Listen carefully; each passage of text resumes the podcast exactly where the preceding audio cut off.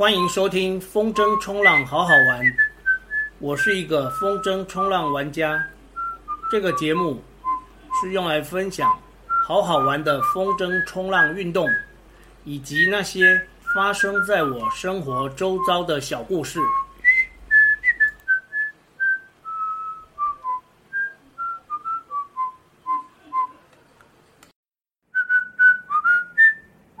天南地北瞎扯淡。昨天说到早上被花花当成猫抓板，抓伤了左腿，但经过昨天永安海水的清消之后，已经消肿没事了。今天早上喂猫，还顺便带了一块拼垫，那是花花最爱的猫抓板，据说就是可以让猫感受到爪子穿透猎物的快感。早知道就每天给花花抓。就不怕突然被当成猫抓板了。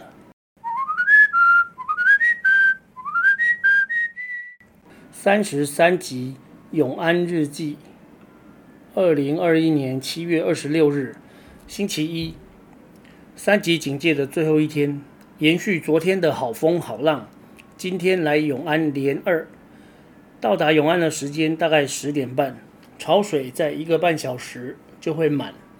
满了就没有沙滩可以起降筝，把握时间打筝理线。今天的海域几乎看不到任何漂浮物，也没有水草。大海用它的方式，经过一天一夜，把人类丢给它的垃圾清理得干干净净。也因为没有水草，跑起来非常溜，像是跑高速公路一样的顺畅。今天到的时候，搅局王已经收工，他用七米。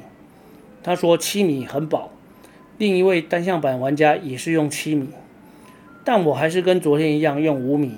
跑到外海的时候，感觉浪很大、很密又厚实，尤其在小桥正前方的外海，一道一道的浪都超过一个人高。仔细算算，连续来三到四个大浪，才会有几道小浪。这个拍子像是慢速播放的吉鲁巴舞曲，每三个拍子换动作。而这里是每三道小浪就换三道大浪，然后一直重复。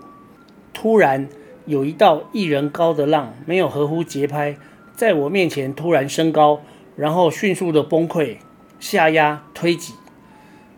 我早就不是第一次被大浪用泰山压顶攻击，吊板没关系，被压到浪底下才会出大事。这时候一定要化筝脱离才是上策。幸亏我逃得快，浪只盖到我的腿，但是板子就离我有点远了，大约二十几公尺。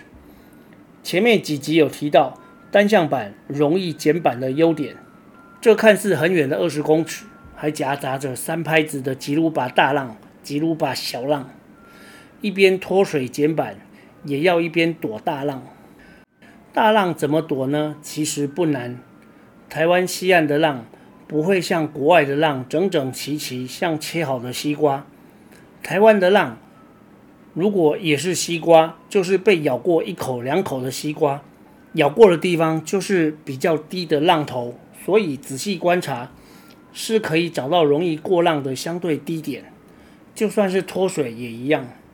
画了几个之字形，终于捡到板子，很快的重新上板，先回岸，再继续顶。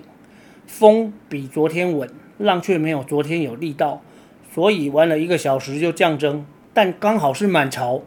今天十二点零七分满潮，我远远看到草皮上有人，似乎是风浪板的王班长，就看着他拍了拍头顶，感谢王班长帮我在满潮的时候降筝。回到家，有赶上奥运羽球赛，戴资颖刚好打到第一局的一半。转播的老师说，小戴已经热机完毕，恢复正常，现在的失误比较少。最后，小戴以二比零成功晋级。永安练筝日记零七二六就说到这里，我们下集再见。